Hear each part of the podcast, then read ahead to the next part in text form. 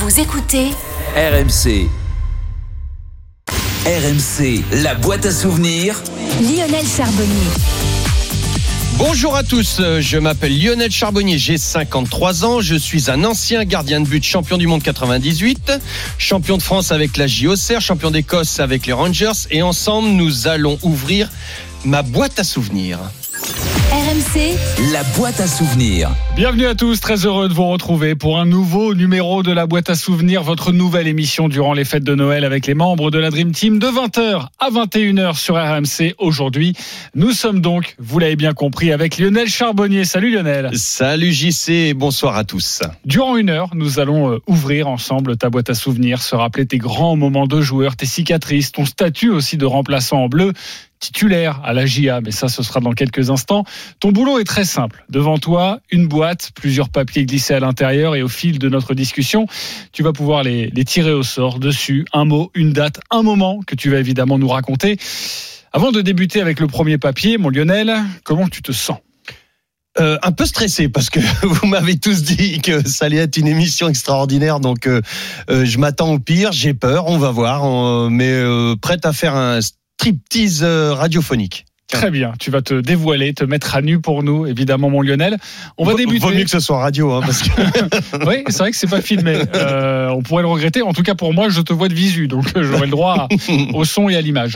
Euh, on va euh, découvrir le premier papier avec toi dans la boîte à souvenirs, mon Lionel. Je confirme, hein, il y a bien une boîte, il y a bien un premier papier. 20 avril 93.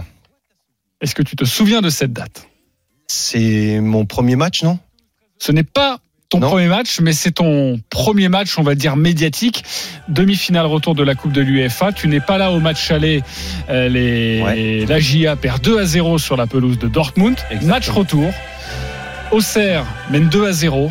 Auxerre va donc en prolongation. Auxerre va donc au tir au but avec dans les buts Lionel Charbonnier. Tu vas nous raconter ça après. Mais là, c'est le dernier. Stéphane Mahé, Auxerrois. S'il marque, ça continue. S'il ne marque pas, c'est terminé. Et c'est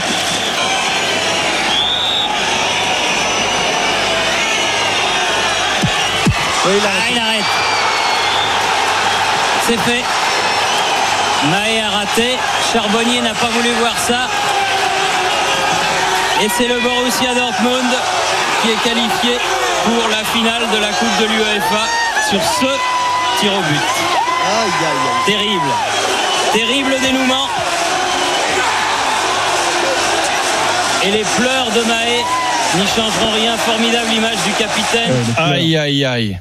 Ouais, aïe, Aïe, aïe, aïe, aïe. C'est ton premier grand rendez-vous avec la JOCR. Tu avais Ouais. évidemment disputé des rencontres avec, euh, avec Giroud et avec l'équipe première, mais à ce moment-là, tu es plutôt numéro 2 derrière, euh, derrière Bruno Martini. Euh, tu n'es pas censé être le numéro 1. Et pourtant, Giroud te parle du scénario du match avant cette rencontre. Il te dit ce qui va se passer. Ouais, exactement. Il y a, je me souviens, alors là, comme si c'était hier, je connaissais pas la date, tu vois, le, je savais pas que c'était le 20 avril 93. Mais effectivement, Giroud vient me voir juste avant la, la, la collation et il me dit, euh, ce soir, c'est toi qui joues. Tu, tu te rappelles qu'on a perdu 2-0. Et ben, ce soir, on va gagner 2-0. On va aller au penalty. Et tu vas nous faire gagner au penalty. Parce qu'à savoir que jusque-là, j'étais tout le temps allé au penalty. À chaque fois qu'on était allé au penalty, à chaque fois, on avait gagné. Et en plus, le pire, le pire de tout ça, c'est qu'il y a 2-0 euh, à la mi-temps du match, je, je dirais, parce que c'était le, c'était le match retour. Euh, et à la fin du match, euh, dans les dernières minutes, Bruno penalty pour Dortmund et Bruno arrête le penalty. Et donc à 3-0, c'était cuit, c'était, c'était franchement très compliqué. Et là-dessus, euh, bah, Bruno ne joue pas. Et, et là, euh, alors ça m'a servi plus tard, tu vois, parce que je peux te dire que quand Giroud m'a dit c'est toi qui joues ce soir avant la collation, la collation, on a eu du mal à passer. hein. Ouais, et le problème, c'est que lors de cette séance de tir au but, t'es pas là. Ou en tout cas, euh, t'es pas brillant. Ah mais non, je suis nul, je suis, je suis, je suis nul, je suis nul. Euh, je, alors surtout le, le, le plus compliqué, c'est que là, euh, je me suis dit waouh, premier penalty, j'ai dû en faire. Allez, euh, su- sur les, je sais pas s'il y en a eu six, six ou sept euh, de, mémoire. Euh, je dois partir au moins cinq fois du bon côté. Seulement à chaque fois qu'il tire, euh, je vais dire c'est con d'allemand parce que mais je les aime bien quand même. Mais à chaque fois qu'il tire, je prends, j'ai les, les gants qui prennent feu quoi. je prends des, des missiles comme jamais j'ai pris dans ma vie, même pas dans les séances de frappe euh, à la GIA. Et, et, là, je me dis waouh, dès le premier, parce que tout le même penalty euh, euh, dix jours avant, euh, avec moins de force, je l'arrêtais. Et là, je me rends compte que je suis passé dans une autre une autre catégorie. Et je me dis, il va falloir vraiment être très très fort, partir tôt, euh, pas trop tôt non plus pour. Et je commence à gamberger. Bon. Et je crois que c'est le plus gros regret de ta carrière. C'est oui. vrai que disputer forcément une, une finale de Coupe européenne, la Coupe UEFA. Oui, oui, oui, ça aurait été extraordinaire pour pour nous, pour le club. Euh, pas pour moi-même parce que moi-même je m'en moquais complètement mais pour le club, c'était c'était l'apothéose euh, et on méritait de passer. Je me souviens aussi que euh, il y avait un penalty à un moment donné pour nous et Cocard peut aller. Il y a ça fait 3-0. Cocard peut marquer ce but. Il se relève pour aller marquer le but et puis en fin de compte, euh, à ce moment-là. Euh, il la met à côté. 3-0, c'était fini. On n'allait même pas au péno. Il restait deux minutes. C'était, c'était vraiment un dénouement incroyable. Le, le, stade était fabuleux. Les gens, les Auxerrois il n'y avait pas que des Auxerrois.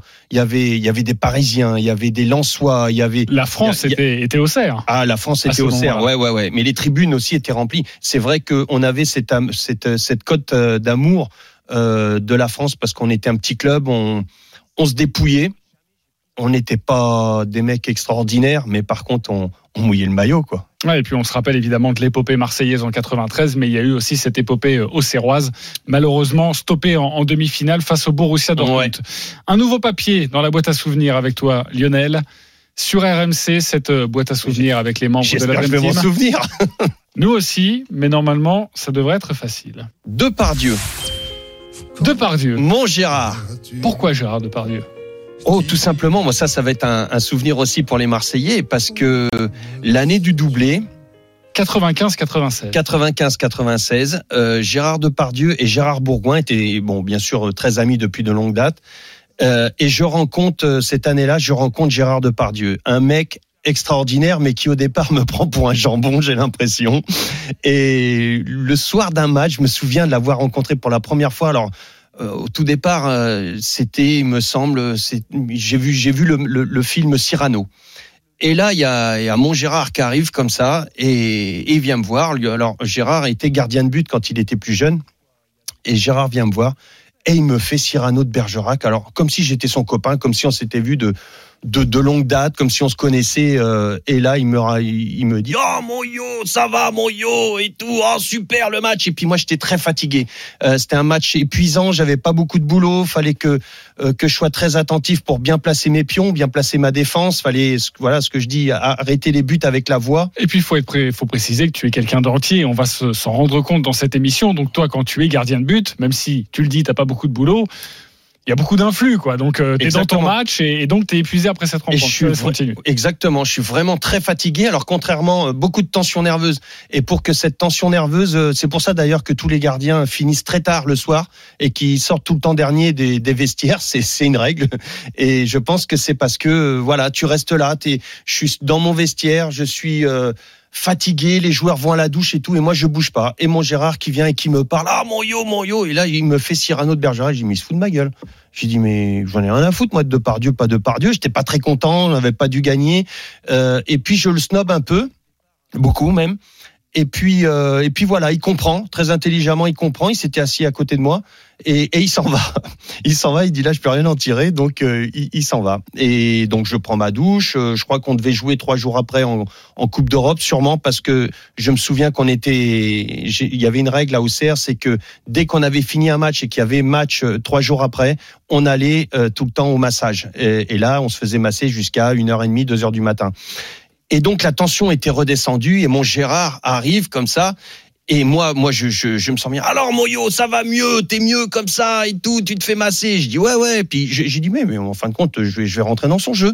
Et j'ai dit et toi, mon Gérard? Je dis mais comment ça se fait que t'as la, t'as la gueule cramée comme ça? Vous êtes tous les deux là, Bourgoin, Bourgoin et toi. Je dis les deux Gérard, vous avez la. Ah, il me dit faut que je te raconte. Et là, il me raconte euh, une partie de chasse. Il dit on arrive, on est à la chasse au lion. Il dit et là j'ai vécu un truc fabuleux avec Gérard, c'est-à-dire que j'ai j'ai vécu une chasse au lion de Cyrano.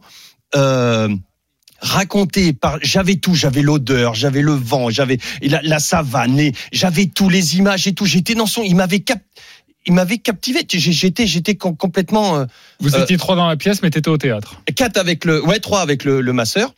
Ah mais j'étais au théâtre, mais j'avais tout. J'étais, pas au théâtre, j'étais dans la savane. Euh, et puis là, il me, il raconte tout. Il dit, ah, tu sais, il faut, fa- il me raconte la chasse au lion. Tu sais, Lionel, faut faire attention parce qu'il y a le vent, faut que tu te mettes du bon côté, tout ça. Et puis, et puis, et puis, il regarde sa montre, il fait, puis, tiens, moi je fais le con. Il dit, je me, je me mets du mauvais côté. Le lion me court après. Alors, je dis, ben ouais. Et puis quoi? Et ben il dit, ben s'il y a pas Gérard, je suis mort. Il dit, alors Gérard, bon, tire le lion. Il regarde sa montre, il fait, tiens, pile poil. Il dit, à cette heure-là, il sera en train de me chier dans la jungle. Gérard Depardieu, on va l'écouter à l'époque, qui parle de Lionel Charbonnier, et il t'aime beaucoup. hein. L'ange gardien des Bourguignons a également beaucoup d'affinités avec Lionel Charbonnier. C'est un vrai gardien de but. Hum. C'est un poète. C'est un poète, et là c'est le, le début d'une amitié avec Gérard Ouais. Depardieu. Gérard Bourgoin, tu l'as cité, le président de la JOCR, et Laurent Blanc, et tous les quatre. euh, On fait les 400 coups. Exactement. Tout le On- temps en soirée. jamais de soirée après les matchs euh, si on jouait tous les trois jours. Mais, mais par contre, on se lâchait complet quoi quand on quand on partait avec Lolo, euh, quand on partait de bon matin. Ça c'est quand j'arrivais que je prenais je- que ma femme faisait la gueule. J'entendais, je voyais ma femme le matin à 7 heures. J'arrivais juste pour prendre le sac et repartir à l'entraînement. Et là, on a fait ouais les 400 coups avec euh, avec les Gérard, avec euh, les deux Gérard, Lolo bien sûr. Et on a fait euh, cette, cette année-là. Et, et surtout, surtout, on a fait la fête aussi parce qu'on avait déjà gagné un trophée pour le club, c'était important. Donc on était qualifié pour euh, pour l'Europe déjà en gagnant la, la Coupe de France. Et donc euh, là on s'est on s'est lâché. Et je me souviens que que Giroud vient vient nous voir euh, à la fin. Alors le match c'était à Guingamp où on, on est champion avant le avant l'heure. Euh, Ça doit être deux journées avant la fin. Euh, le PSG fait une contre-performance. Nous, on doit faire un nul à Guingamp. Je me souviens que Guingamp était magnifique. Guingamp était pour nous. Euh, on poussait, on était, on était au nul. Guingamp. Je me souviens que il y a un, un, corner pour Guingamp. Et là, t'as tous les tous les Guingampais, le, le, le public qui siffle parce que c'était fini, quoi. Et le public qui siffle, qui dit, qui, qui dit aux Guingampais de pas tirer, de pas jouer parce qu'on était champion. Ils avaient les Auxerrois parce que Guingamp c'était un peu nous, quoi. Et, et tout le public qui scandait Auxerre, Auxerre, Auxerre, Auxerre. C'était magnifique. Et à la fin de ce match, donc je remercierai jamais assez les, les Guingampais pour euh, tout ce qu'ils nous ont donné ce jour-là. Euh, l'arbitre, l'arbitre me dit sors, sors, faut que tu sortes. Je dis il y avait pas corner, il me dit sors, je sors, je prends la balle, il me dit dégage en touche, dégage en touche, il siffle la fin du match. Et Giroud vient vers nous. Et nous dit euh, nous réunit, il dit vous savez les gars, il dit si si on a fait le si on a gagné cette année, si on a fait le doublé, c'est parce qu'on était beaucoup plus sérieux que tout le monde.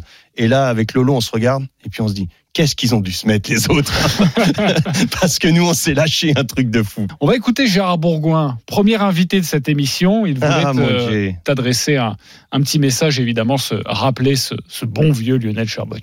Lionel, c'est la joie de vivre, quoi. C'est l'agrément d'être à côté de lui, la- le, le- le- le plaisir de vivre avec lui, quoi, de passer des moments avec lui. C'est c'est sa, sa, bonhomie, sa, sa capacité à entraîner, quoi. Il a eu, comme tout le monde, des, des gros emmerdements, mais il en, il en tient jamais compte dans sa vie au quotidien, quoi. C'est toujours un gars qui, qui est capable de, re- de redonner le moral ou de donner le moral aux autres. C'est un joyeux, c'est un gars agréable. Voilà, c'est pas c'est pas ce qu'on appelle euh, une pique crevée, quoi. C'est vraiment un, vraiment un gars qui a, qui a du, qui a du psych, quoi, qui a quelque chose.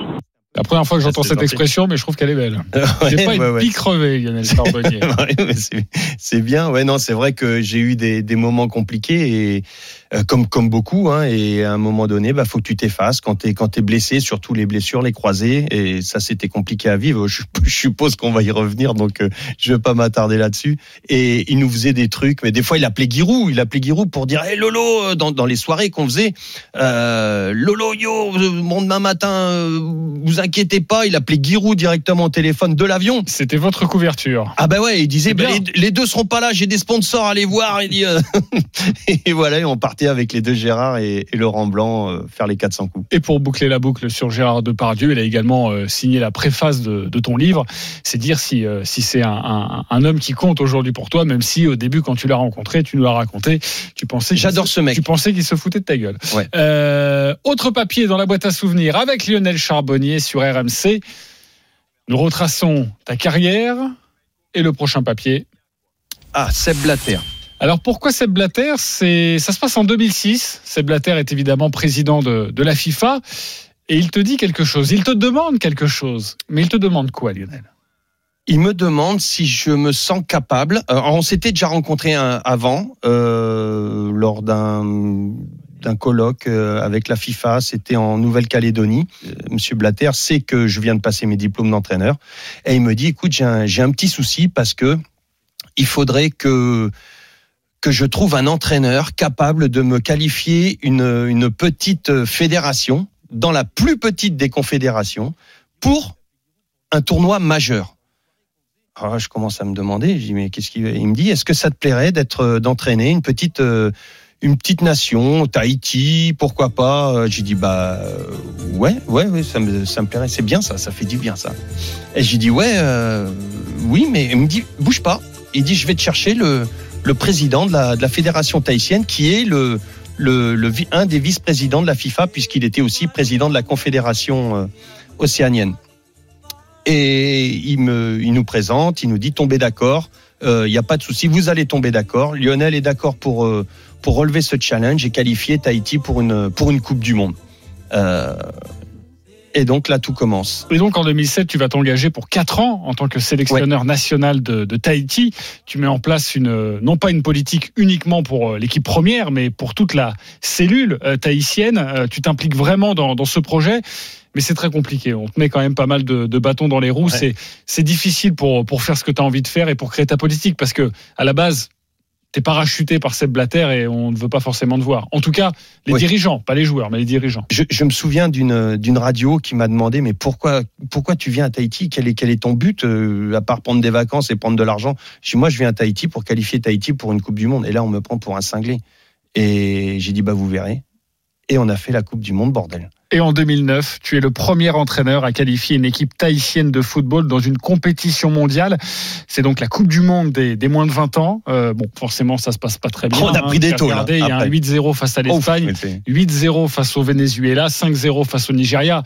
Mais l'essentiel est ailleurs. Tu as mis euh, Tahiti sur une carte pour le football. Exactement. Évidemment. Alors, je me souviens que lorsque même, même mes Tahitiens, euh, mes joueurs me disaient, me, venez me voir et pff, pleurer, pleurer comme des madeleines, les pauvres, les familles pleuraient parce qu'il faut savoir que quand vous sortez du Feinois là-bas, le, le, de, de, Tahiti, euh, c'est très compliqué. Beaucoup ne sortent pas, beaucoup ne sortent pas de leur rue, de leur propre rue. Euh, ils ne changent pas de quartier. T'as eu des, as eu des nouvelles, notamment de, de ton adjoint Samuel Garcia? Alors Sam, on s'est retrouvé, oui, bien sûr, euh, on, on s'écrit sur sur Twitter souvent. On s'est retrouvé euh, ensuite, on est allé en Indonésie ensemble. Mais depuis, ça fait un petit moment non qu'on s'est pas eu, euh, on s'est pas eu au téléphone. Ouais. Eh bien, je te propose de l'écouter. Ah mon Samy. Lionel Charbonnier a été le premier entraîneur à qualifier Tahiti pour une Coupe du Monde. Donc ça, comme il dit à chaque fois, les premiers restent les premiers. Ensuite, euh, c'est un peu mon grand frère. On se ressemble beaucoup. Quoi. On a les mêmes euh, un peu les mêmes centres d'intérêt. On vient, lui il est de Poitiers, moi je suis d'Angoulême à la base. C'est à partir de là que ben les choses, les choses ont prise de, de, jour en jour et la qualification a fait que derrière, eh ben on a, on a écrit une histoire qui est gravée à jamais dans le football polynésien, quoi, tu vois. On dit en général, les gens pudiques, on dit voilà, on n'ose pas se dire entre hommes qu'on s'aime, mais moi il sait que je l'aime et puis euh, et que je le remercie du fond du cœur pour la, la trace indélébile qu'il a laissée ici à Tahiti et surtout la trace indélébile qu'il a laissée dans mon cœur. Mmh. C'est top.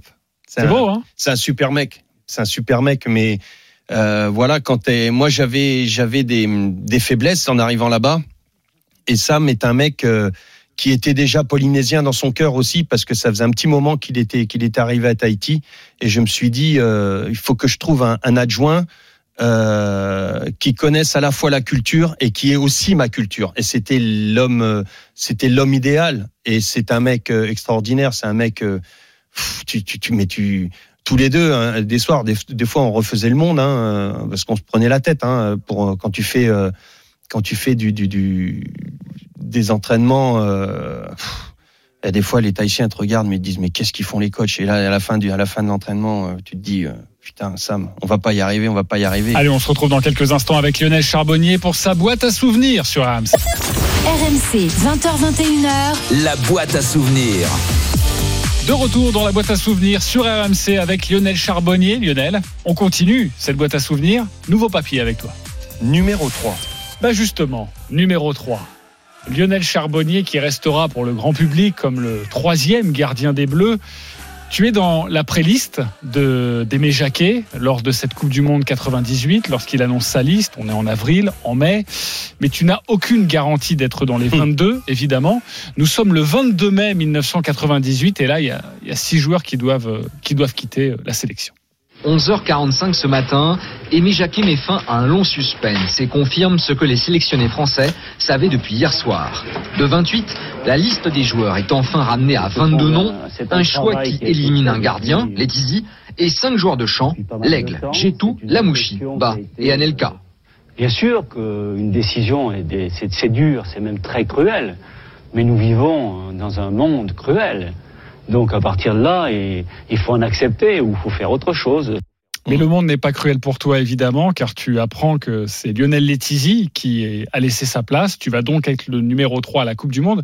Comment tu l'apprends? Parce que, on l'a bien compris, c'est recalé de 98, ça se passe dans la nuit. C'est dans la nuit qu'il quitte le château. Exactement. C'était euh, la, la, la, veille au soir. Donc là, c'était euh, le son qu'on a entendu. C'était le lendemain matin à vers 11h30, je crois, de mémoire. Euh, et la veille au soir, alors je, me suis donné à 300% parce que mon papa m'avait dit, écoute, tout ce que tu fais, fais-le, fais-le tout le temps à, 200, enfin à 200%, 300%, que t'aies pas de regrets.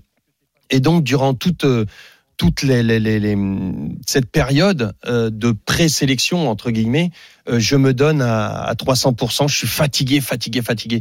Je vais voir le. C'était le dernier jour et je vais voir. Je dis bon bah j'ai jamais jamais voulu prendre la place d'un autre au massage ou quoi ou qu'est-ce.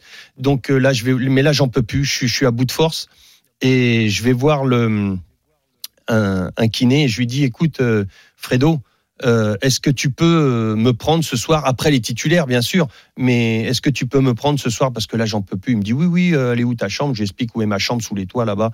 Il me dit écoute, je viendrai, mais j'ai dit tu sais, j'ai dit si jamais je suis pas dans la liste, t'emmerde pas quoi. Il me dit et puis et puis voilà, il dit oh, mais dit t'inquiète pas. Et donc là je m'endors, enfin je, me mets dans dans mon lit, les, les, draps comme demandait Guirou, les draps jusqu'au nez, et je me mets euh, devant ma télé, j'attends, j'attends, je m'endors. Et à une heure et demie du matin, euh, ça sonne, ça, ça tape. Et il faut bien préciser que quand ça tape normalement cette nuit-là, c'est pas très bon. Ça veut dire qu'il y a Aimé Jacquet derrière la porte. Bien évidemment. Qui t'annonce que tu vas partir. Bien évidemment. Mais pour toi. Et là, je, je lui dis, mais, et là, je vois le kiné. Et je lui dis, mais qu'est-ce que tu fous? Je dis, t'as vu l'heure? Il me dit, ouais. Il me dit, bah, je viens te masser. J'ai dit, mais non, Fredo. J'ai dit, mais va te coucher. J'ai dit, c'est bon. Euh, j'ai dit, ça se trouve, demain matin, je serai même pas là. Il me dit, mais non. Il dit, ils sont partis. Je fais quoi? Il me dit, bah, il... Aimé a donné la liste et tous les joueurs sont partis. Ils ont voulu partir tout de suite et non pas demain matin. Il reste, vous êtes, il reste plus que vous, les 22 et tout ça. J'ai dit, mais t'es en train de me dire que je fais la Coupe du Monde Il me dit, mais bien sûr. Il me dit, allez, allonge-toi et tout. Alors j'ai dit, attends, attends, attends, faut que j'appelle, faut que j'appelle mon père, faut que j'appelle ma maman, faut que je leur dise parce que. Et donc j'ai appelé et j'apprends et c'est Fred Mankowski qui me, qui m'apprend que je reste, euh, que je fais partie de la liste des des 22, c'était ah quel bon massage bordel. Nouvelle invité dans cette émission, dans ta boîte à souvenirs, Lionel Charbonnier, Philippe Bergerot, ah, qui, était euh, à cette époque l'entraîneur des gardiens de but de, l'équipe de France. Euh, pourquoi ils ont choisi Lionel Charbonnier et non Lionel Letizy les deux, les deux gardiens partaient à égalité. Euh, bah, ils étaient pratiquement du, même, du même niveau, mais bon, euh, Lionel Letizy, euh, sur le match de la Russie, avait complètement raté sa, euh, sa, performance ce jour-là, et c'est ce qui a fait vraiment la, différence pour, euh, euh, pour prendre Charbon. Un complet, avec une grande coordination, beaucoup de, beaucoup de présence. Euh, dans les dans les buts et puis euh, voilà euh, tous les bons gardiens sont un petit peu fous et lui je dirais pas qu'il était fou mais c'était un guerrier et quand on est gardien de haut niveau je pense qu'il faut être un sacré guerrier pour réaliser les performances qu'il a réalisées avec son équipe d'Auxerre. Est-ce que tu te souviens ce que faisaient tes parents ce soir-là? Oh, le 12 juillet 98 Ouais les pauvres. Oh je suis nul. Bah attends, on va écouter ton papa. Jean-Pierre Charbonnier nous racontait cette finale 98. Forcément, hyper, hyper fier le, le, papa de voir son fiston champion du monde. savez que les, les, les, les, les joueurs de foot sont extrêmement superstitieux. Oh. Et nous, nous étions dans son haras, dans un studio avec une petite télé por- euh, portative presque, un, un petit écran de, de 30-40 cm. Et on a vécu la finale devant, devant ce poste-là. Mais euh, bien sûr qu'on est avec, avec sa mère, ben bien sûr, c'est- l'aboutissement de- de- d'un nombre euh, incalculable d'années et d'efforts et de, de, de sacrifices à faire. Effectivement, de ce côté-là, on peut, on peut être que fier effectivement de, de du résultat en fin de compte parce que c'est l'apothéose quoi. Vous savez, on est un peu on est un peu sur euh, euh, comment je veux dire sur, pas sur le toit du monde mais on, on est on est peut-être plus soi-même même en fin de compte hein. Lionel, d'entendre ton papa fier de toi, il te, l'a- il te le dit ou pas? Ouais. Mais je suis un con. Pourquoi? Par superstition, je suis un con. Parce que euh, il est pas venu, ils sont pas venus, ils étaient jamais là. Tant qu'on se qualifiait, ils étaient pas là. J'ai dit putain, si vous venez et qu'on perd, j'ai dit c'est pas possible. Et donc euh, je suis, je suis, je suis un, un véritable con parce que euh, voir, il y a même des amis à lui qui y étaient, euh, des amis à mes parents qui étaient qui étaient à la finale parce que mes parents, je leur dois tout. Et ne pas ne pas les faire assister à ça, c'est un crève-cœur. Mais quelque part, je me suis dit, je, je, je, pensais qu'on allait être champion du monde. Je, je le savais au fond de moi, comme tous les, comme les, les, les 22, enfin les 30, les 30 du, du staff aussi. On savait qu'on allait être champion du monde. Mais je pense qu'il valait mieux euh, mettre tout- tous les atouts de notre côté et se, et se dire euh, tant pis, tant pis, ils vont pas assister à ça, mais le plus important c'est que euh, c'est que je puisse revenir avec la Coupe du Monde, avec la médaille, quoi. Et les parents, O'Hara, on aura bien compris. Lionel Charbonnier, la boîte à souvenirs continue. Un nouveau souvenir pour toi maintenant. Waouh, Sanga Balende. Sanga Balende. Ah. Alors, Sanga Balende, c'est en fin de compte mon dernier club, le dernier club que j'ai entraîné. 2015, c'est un club du Congo. Exactement, de RDC. D'ailleurs, il y a un gros génocide actuellement en RDC qui passe euh, inaperçu. Euh, il faudrait bien qu'on en parle un petit peu parce que il y a des choses qui se passent là-bas qui sont inadmissibles. Des choses que j'avais déjà vues, euh, entrevues lorsque j'entraînais là-bas, où les hommes ne sont pas traités comme des hommes. Et je décide d'aller là-bas parce que il y a un monsieur, euh, Sanga Balende, c'est à Mbujimai exactement. La ville, c'est dans la, c'est dans la Pampa. hein. Et ce monsieur, qui est le gouverneur, euh, richissime, Riche, diamantaire. diamantaire, c'est lui qui s'occupe de tous les diamants, euh, me demande de- de- de- d'aller entraîner là-bas.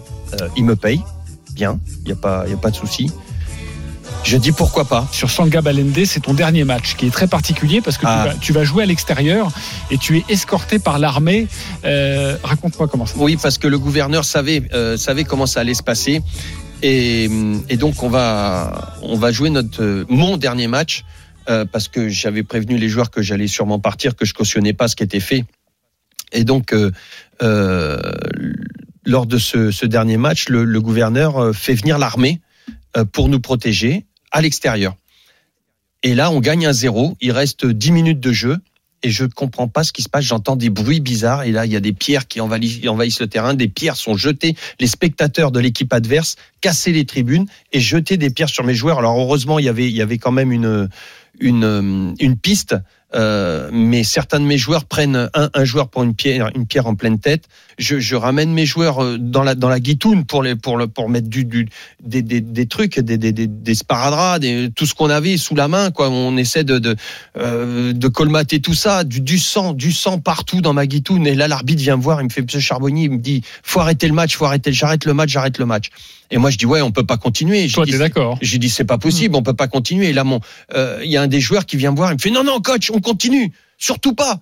J'ai dit comment ça? J'ai dit mais vous êtes fou, on peut pas continuer dans ces conditions-là. Alors il y a une loi là-bas qui dit que lorsque le match est arrêté euh, avant la fin du match, il faut le rejouer le lendemain. Il dit non non coach parce que on va pas revenir demain. Hein. Il dit là on fait les 10 minutes comme ça, on termine le match comme ça. J'ai dit mais il jette les pierres et tout. Il dit ouais mais demain ça sera pire.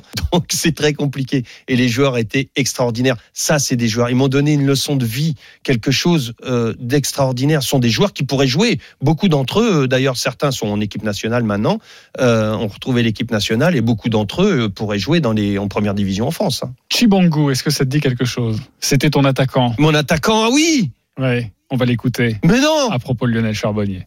J'ai beaucoup de souvenirs par rapport. Donc, il, m'a entraîné dans Sankara C'est un monsieur, c'était vraiment un papa pour moi. Il était pour moi un papa qui m'a beaucoup. Donc, j'ai de bons souvenirs sur lui. C'était vraiment, même son départ, tous les joueurs étaient vraiment frustrés. Donc, donc nous sommes reconnaissants jusqu'aujourd'hui. Il a amené l'équipe à haut niveau. Ouais, c'est des mecs, mais qu'est-ce qu'ils sont, qu'est-ce qu'ils sont beaux, qu'est-ce qu'ils étaient beaux ces joueurs, bordel. Autre papier, euh, tu peux piocher dans la boîte à souvenirs. Lionel Charbonnier sur AMC. Stade Poitvin. Stade Poitvin. Euh, oui, parce que tout commence sur ce stade Poitvin. Tu es petit.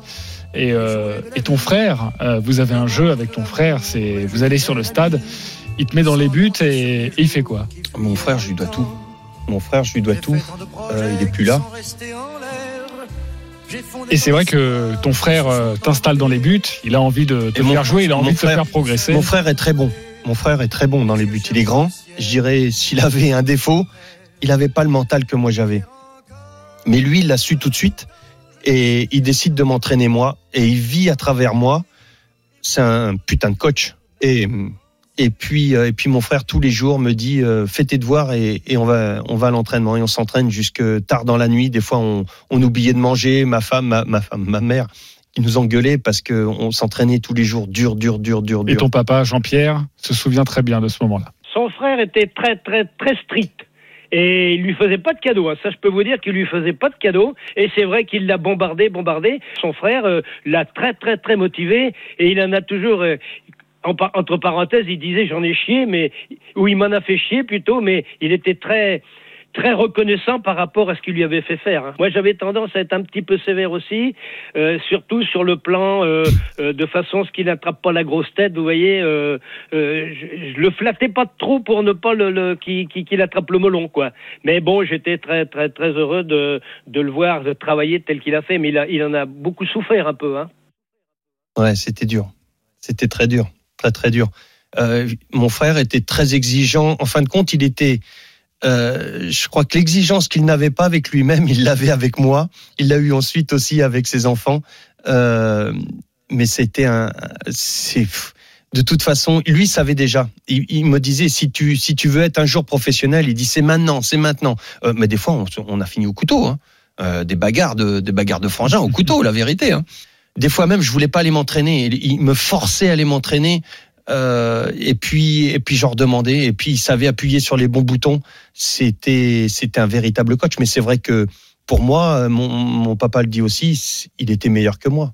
Il était meilleur que moi. La seule chose qu'il avait en moins, peut-être, c'est le mental. Et donc, et puis il n'avait pas un grand frère. En partie, exactement, et en partie grâce à lui, tu vas donc euh, être à Poitiers en cadets nationaux. Ouais. Tu te retrouves dans la poule de la JOCR et Giroud, qui a entendu parler de toi, qui a entendu parler d'un bon gardien à Poitiers, il s'appelle Lionel Charbonnier. Il vient voir le match. Et qu'est-ce qui se passe après le match? Alors après le match, euh, il faut savoir que toutes les équipes qui venaient à la JOCR prenaient des, mais des dégelés monumentales. Pire que ce qu'on a pris nous en Coupe du Monde. C'était des 12-13-0. Euh, c'était la folie. Et nous, le premier match, euh, je crois qu'on fait match nul. Euh, et le deuxième match, on doit le perdre 1-0.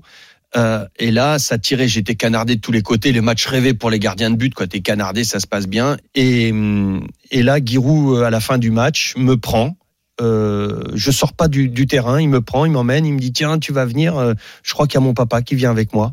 Euh, tu vas venir avec nous et, et il me fait visiter le, le, centre de formation. Et, et là, Giroud, euh, me montre tout ça, mais je, je pareil, c'est comme, comme quand, quand, quand il m'a appelé la première fois pour l'équipe de France à prime, comme euh, voilà. C'est montre toutes les installations de la je, Mais je vois rien, je vois tout, je vois rien, je sais pas ce qui se passe, et je sais qu'une chose, c'est que ça a duré longtemps et que mes copains ont attendu plus de plus de deux heures pour repartir d'Auxerre pour aller sur Poitiers, et quand je suis rentré, tous mes copains, euh, j'ai eu beaucoup beaucoup de jaloux autour de moi. Là, j'avais des copains, putain, ils chantaient. C'est-à-dire que tu, tu es en train de de, de visiter euh, le centre d'entraînement et puis tu reviens dans le bus. Je reviens dans le bus. Retrouver les copains et là. Et, là, ils chantent, ils chantent, ils sont contents. Ils sont heureux. C'est la première fois qu'on était heureux pour moi. Alors que moi, je vais, je l'ai pas fait pour moi. Tout ce que j'ai fait, je le fais pour les autres. Moi, je suis content quand, quand les autres sont heureux. Et là, je les avais rendus heureux c'est beau de voir ses, ses, ses copains. Euh, voilà, oui, parce que je m'y attendais pas. Eu, j'ai eu tellement de jaloux quand j'ai eu les sélections. J'étais le sélectionneur me, me, faisait aussi passer des, des catégories supérieures. Euh, j'étais surclassé, tout ça. Il disait mais il est trop petit, il n'y arrivera jamais. Euh, on, on m'a démonté, démonté, démonté. Et c'est là que mon frère intervenait. Il disait mais tu vas leur montrer, tu vas tous leur montrer. Et j'avais que des mecs qui me tiraient, que des gens qui me tiraient vers le bas. Et c'était dur pour mes parents, c'était dur pour ma, ma maman aussi. Et à cette époque-là, euh, tes idoles, c'est qui Les gardiens de but? Joël Batz. Euh, j'ai eu Ivan Kirkovic, Baratelli, euh, Joël Batz. Euh, Ivan qui? Kirkovic. Le gardien de Saint-Etienne Le gardien de Saint-Etienne. C'était ton idole? Ah ouais, bah Kurko, c'est. C'est un mec fabuleux. C'est ah bah, marrant parce que justement, on lui a demandé de participer à cette émission. Mais non. On écoute Ivan Kirkovic. Ah, euh, ben, ça me fait plaisir, c'est-à-dire c'est toujours plaisir si vous, vous êtes idole, si vous êtes exemple, c'est un exemple pour les, pour les autres, les gardiens de but qui sont. C'est un poste difficile et pour nous peut-être on a, on a, on a besoin dans la vie d'avoir un, un, un, idole, un exemple devant nous. C'est-à-dire c'est quelque chose, surtout un exemple qui est qui, qui est assez régulier, qui est qui bon qui ne fait pas de qui est un peu particulière, qui est bon on trouve toujours euh, quelqu'un qui voilà. Alors moi je suis très flatté parce que bon c'est c'est avoir quelqu'un qui a qui a réussi comme ça, comme Lionel. Et... Ah merde. Et voilà. Et, mais il est où? Il est où? Bah, il, est, il, est, il est en Bosnie et voilà. Et il, parle très très bien français. Ouais, il était très heureux de savoir que tu as fait partie de ses idoles. Quand ah, mais c'est grâce à ce mec-là. Mais, c'est, mais, mais, mais, moi, je me souviens, mon, mon frère, ma, bon, on pouvert pas acheter les écharpes de Saint-Etienne, on était de Poitiers. Mon frère, le, c'était le vert, c'était sa couleur, euh, très très grand supporter des Verts avec euh, euh, vert. Il avait son écharpe que ma mère lui avait lui avait lui avait euh, comment tricoté avec le bleu blanc rouge en bas et on était devant la télé et là il y a PSV Saint-Étienne PSV avec les envolées de mais Kurkovic qui était était fabuleux. Je le vois toujours avec un short noir, un maillot, un maillot bleu ciel, des gants. Ivan Kurkovic, c'est mes premiers gants. Mes premiers gants que ma maman a pu m'acheter, c'était des gants Adidas Kurkovic. J'ai dormi avec, je dormais avec. C'était, c'était fabuleux. Je voulais un maillot bleu ciel. Je voulais ressembler à Ivan, à Kurkovic. Il était, c'est un mec fabuleux. Enfin, c'est, c'est, voilà. Euh, waouh, comment vous avez fait? Et qui, qu'est-ce qui vous a dit ça, c'est Kurko? Ben, On s'est quand même intéressé à toi, mon Lionel. Ah, c'est gentil. Allez, autre papier dans la boîte à souvenirs. C'était une petite surprise, voilà, pour, pour l'une de tes idoles quand tu étais petit. Bruno Martini. Bruno Martini. Nous sommes en 93-94. Tu as 27 ans et, et, enfin tu es titulaire avec la JOCR. Malheureusement pour Bruno Martini, il s'est fait les croiser. Donc tu n'es plus le numéro 2. Tu es numéro 1 cette saison-là. Sauf que la saison suivante, 94-95, il revient. Et toi, bah, t'es numéro 2 de nouveau. Tu te retrouves sur le banc. Ah, c'est difficile. Difficile à vivre parce que tu pars euh, de numéro 1 et tu te retrouves, comme, comme tu viens de le dire, euh, numéro 1 à Auxerre, mais numéro 2 en équipe de France. Et Bruno revient et on réattaque une saison. Et là, il y a les matchs amicaux euh, au mois de juillet.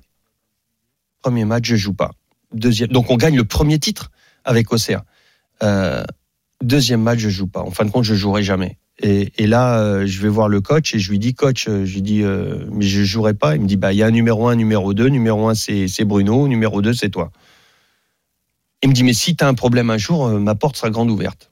Et là-dessus, eh ben, je, je ferme ma bouche, je, je me remets sur le, sur le banc de touche. Et tu apprendras plus tard aussi que Giroud a tout verrouillé. C'est-à-dire qu'il y a d'autres clubs qui veulent avoir Lionel Charbonnier, mais Giroud. Oui, gardera que ça pas pour lui et, et ne dira jamais qu'il y a des clubs qui veulent te, te contacter. Ouais, ouais, exactement. Euh, Il y avait le PSG à l'époque. Après, je l'ai su, j'ai su après. Il y a eu le PSG, il y avait euh, euh, Toulouse, il y avait. Ben, moi, je m'en foutais. Ce que je voulais, c'était jouer. Je, je, je voulais jouer, et, et là, je, je, je jouais plus. Et je, je me retrouvais 20e gardien au, au minimum, 20, 20e gardien euh, de Ligue 1. Donc. euh, je, je, je n'existais plus et c'est très compliqué pour moi à C'est très, vivre. c'est très compliqué et durant un entraînement, il y a un problème avec Giroud. Bruno, Bruno revient, mais on fait un 4-4. Je me souviendrai toujours. Ouais, c'est un 4-4. Euh, et, et ça se passait pas bien parce que Bruno, il y a des moments, il y a des jours t'es bien, des jours t'es pas bien, et Bruno était pas bien ce jour-là, et, et le 4-4 part en vrille parce qu'à chaque frappe qu'on faisait, ça, il y avait but, euh, donc euh, plus de jeu, plus rien. Et à un moment donné, je fais une connerie dans ce 4-4 là, je fais une connerie, et là Giroud m'incendie alors que Bruno n'était pas bien, il m'incendie à moi, et tout ce qu'il avait envie de dire à Bruno, il me le dit à moi. Et là, ça me fait sortir de mes gonds, et je lui dis euh, j'arrête, j'arrête le foot. J'ai dit vous êtes même pas capable, vous n'avez même pas la franchise de dire les choses. Euh, il me dit calme-toi, calme-toi. J'ai dit non coach. Et vous- Là vous me connaissez pas. Moi j'arrête le foot, c'est fini. Et je rentre, je rentre euh, dans le vestiaire. Il arrête l'entraînement. Et comme il m'avait dit, ma porte sera toujours ouverte, je savais que la porte était ouverte parce qu'il a laissé toujours ouverte. Au, moment où, je veux aller dans son bureau, parce que je lui donne rendez-vous, j'ai dit, bon, on va se parler dans votre bureau maintenant, en tête à tête. Lui ferme la porte, il ferme la porte à double tour. Et là, je pète un câble, je tape de colère, je tape dans la porte, sauf que je casse la porte. Mon poing passe à travers la porte. Et c'était une porte alvéolée, vous savez, un petit, un petit truc. Et, et là, il me dit calme-toi, calme-toi, calme-toi. Je me suis pas calmé. Et je suis allé chez moi. Je joue plus. À partir de là, je ne joue plus au foot. Je voudrais juste écouter Giroud euh, sur cet épisode. Alors, on lui a rappelé évidemment cet épisode de la bagarre, tout ça. Lui, euh, tu le connais, hein, il préfère ne pas en parler, il préfère Ouais. esquiver un petit peu. Je te propose. C'est normal. C'est évident que je voulais pas qu'il s'arrête. Il a peut-être eu un moment de- où j'avais les deux, mais très vite après, quand il est devenu titulaire, quand Bruno Martini a arrêté, il est devenu titulaire. À la GIA, c'était la règle. Et, et- et Fabien Coul est resté très longtemps dans l'ombre de Lionel Charbonnier avant de rentrer dans l'équipe et de faire à son tour 400 matchs. Alors, il te convainc en tout cas de, de Ouais. revenir à l'entraînement. Le problème, c'est que Bruno Martini, il te le dit, il te dit barre-toi. Oui, oui, parce que Bruno, euh, ce qui se passe, c'est que pendant que, juste avant que Bruno se blesse, Bruno signe très longtemps, signe un long bail avec euh, avec la JOCR, euh, et mon père qui est à la Fédé euh, voit un avenant passer. Et mon papa m'appelle et me dit Bruno a resigné. Ah, je dis non, Bruno, on est très lié avec Bruno. J'ai dit Bruno me l'aurait dit. Il me dit je te dis qu'il y a un avenant qui est passé, il a resigné. Et, et donc le lendemain matin, je, je, je vois Bruno, je lui dis, euh, je lui dis Bruno, t'as signé? Il me dit non, non, non, non, non, non, euh, yo, euh, t'inquiète pas. Je te l'aurais dit. Bah, je dis ouais, c'est ce que j'ai dit à mon père. J'ai dit on est tellement liés tous les deux. Je dis que parce que moi je savais que j'avais de la demande, j'avais des et que Giroud me, me cadenassait de tous les côtés. Je dis tu me l'aurais dit pour que je puisse partir tout ça. Et puis Giroud fait son speech comme il fait tous les matins avant l'entraînement. Et il finit son speech. Tous, les joueurs vont, vont à l'entraînement, vont sur le terrain. Et Bruno me prend la main et me dit Yo, faut que je te parle. Et il me dit J'ai signé, pars-toi. J'ai signé longtemps, très longtemps. Donc euh, il, faut, que tu partes. Parce que, effectivement, comme l'a dit Giroud, c'était comme ça. Le gardien titulaire restait titulaire. Il n'y avait pas de turnover, il n'y avait pas tout ça. Et il ne il veut pas me briser ma carrière. Donc Bruno me dit Barre-toi. Et toi, tu penses partir. Nous sommes donc à l'été 95. Tu as quand même fait la saison en tant que numéro 2. Voilà, il y a l'épisode avec euh, l'entraînement. Il y a l'épisode de Bruno Martini qui te dit barre-toi. Et cet été 95, tu pars en vacances à Saint-Tropez avec Anna, ta femme. Ouais. Euh, et là, tu vois quelque chose. Et là, je, je vois, on est, on est tous les deux et sur le, sur le trottoir à Saint-Trope, on est en train de se balader le matin. On, on venait boire un café, je crois. Euh, ou alors on va chercher un resto, je sais plus. Et je vois, tu sais, les, les, trucs rouges là, euh, la une, la une des journaux à Saint-Tropez, Martini, euh, Bruno Martini à Montpellier. Je dis mais qu'est-ce que c'est que ce truc? J'ai mal lu, j'ai pas.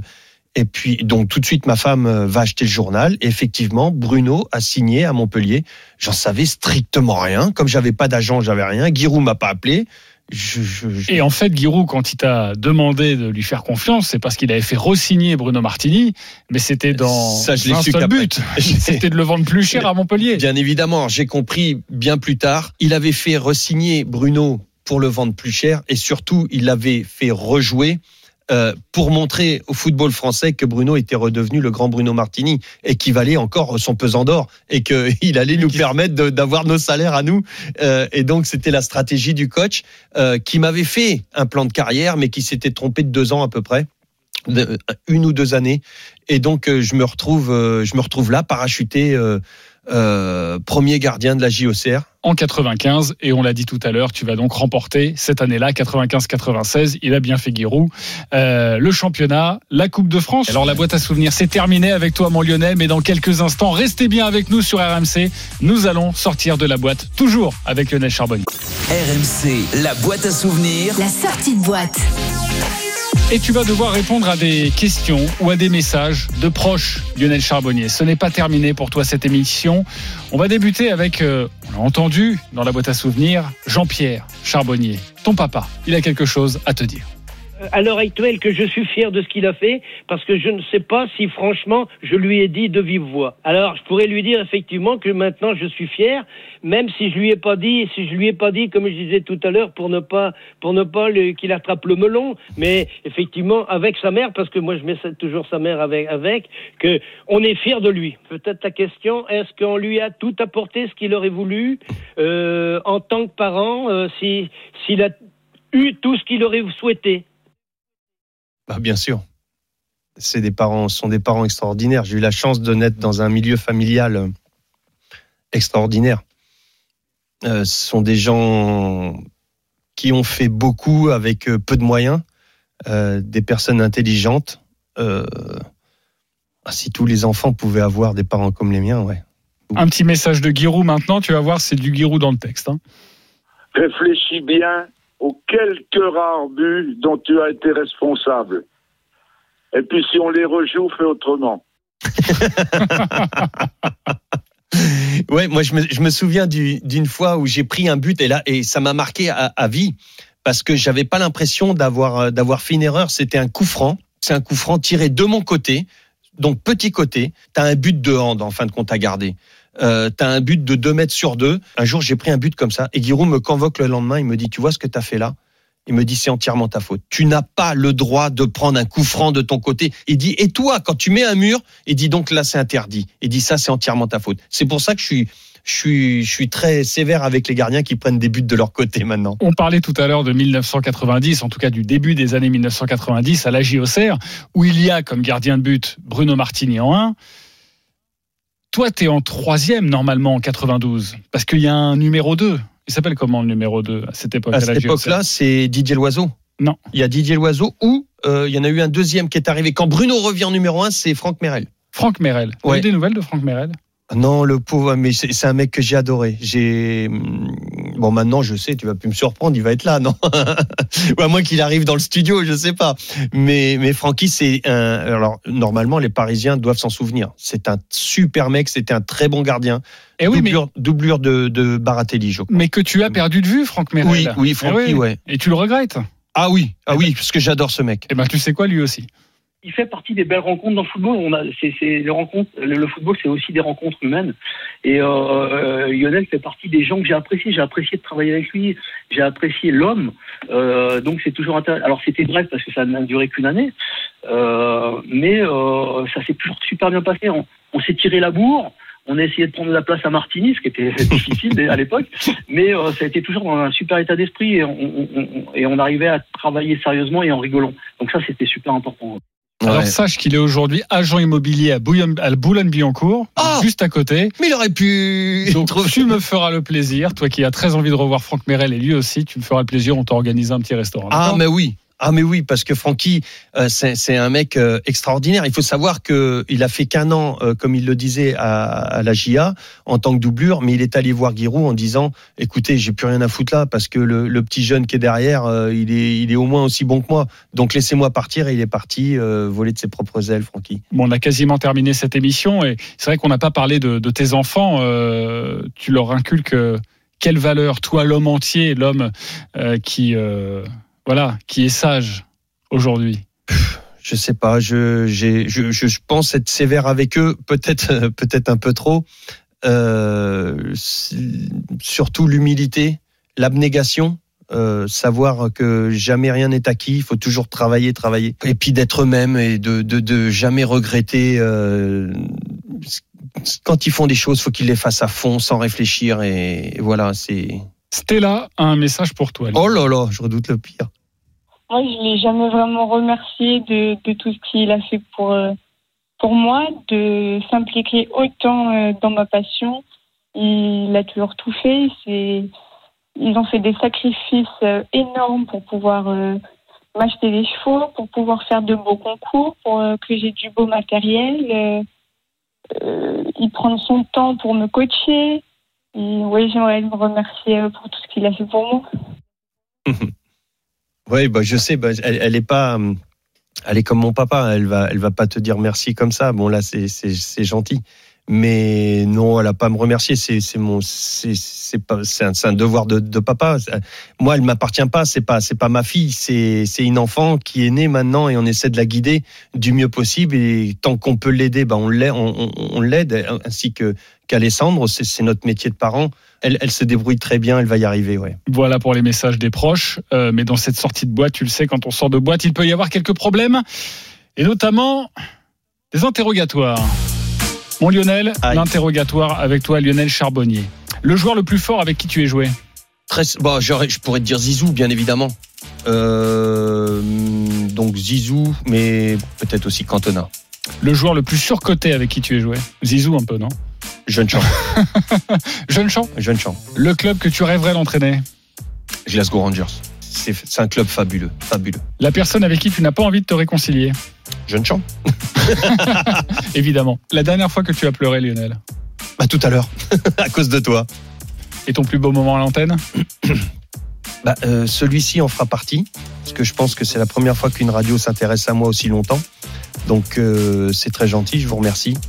Euh, sinon, Bon, moi, mon Lionel, c'est que, ça, c'est que ça. Si t'en as pas, moi j'adore tes saucisses à l'antenne, et notamment dernièrement parce que forcément Elle on était fait, belle, celle-là. on fait l'antenne ensemble. Elle était belle, on va revivre ce moment. Ça fait très longtemps euh, que Angers n'a pas perdu trois matchs consécutifs. Donc, euh, euh, connaissant Stéphane Moulin, euh, il a dû remuer un petit peu dans les brancards. On va me tomber dessus à bras raccourcis. Je m'en bats les roploplo. Je vois ces Montpelliérains déjà euh, très forts psychologiquement pour attaquer parce qu'à chaque fois euh, qu'il y a eu un gros à la maison, à chaque fois ils ont su euh, euh, mener à bien leur euh, le- leur barque. Excuse-moi Kevin, mais le, le- le- la grosse différence, hein, on, on- on y revient toujours. Enfin moi, c'est un petit peu mon, mon, mon chef de bataille. Il y a eu les tripes Ben Arfa, ben, euh, pardon Ben Arfa là.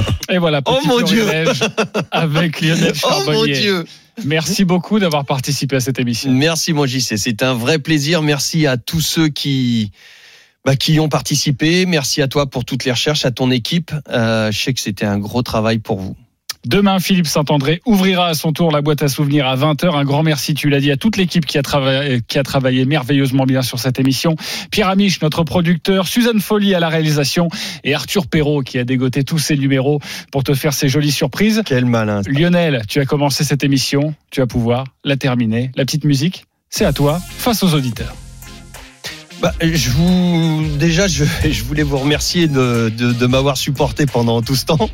Euh, J'espère que ça va durer encore longtemps. Euh, je m'excuse euh, pour les, les moments où, où j'ai pleuré. C'est pas de ma faute, c'est de la faute à JC et à toute son équipe. Et puis surtout, je vous souhaite euh, plein de plein de belles choses, de, de belles fêtes. Euh, soyez heureux, soyez vous-même et faites plaisir aux personnes autour de vous parce que à partir de ce moment-là, vous verrez que vous allez avoir un bonheur énorme. RMC, La boîte à souvenirs.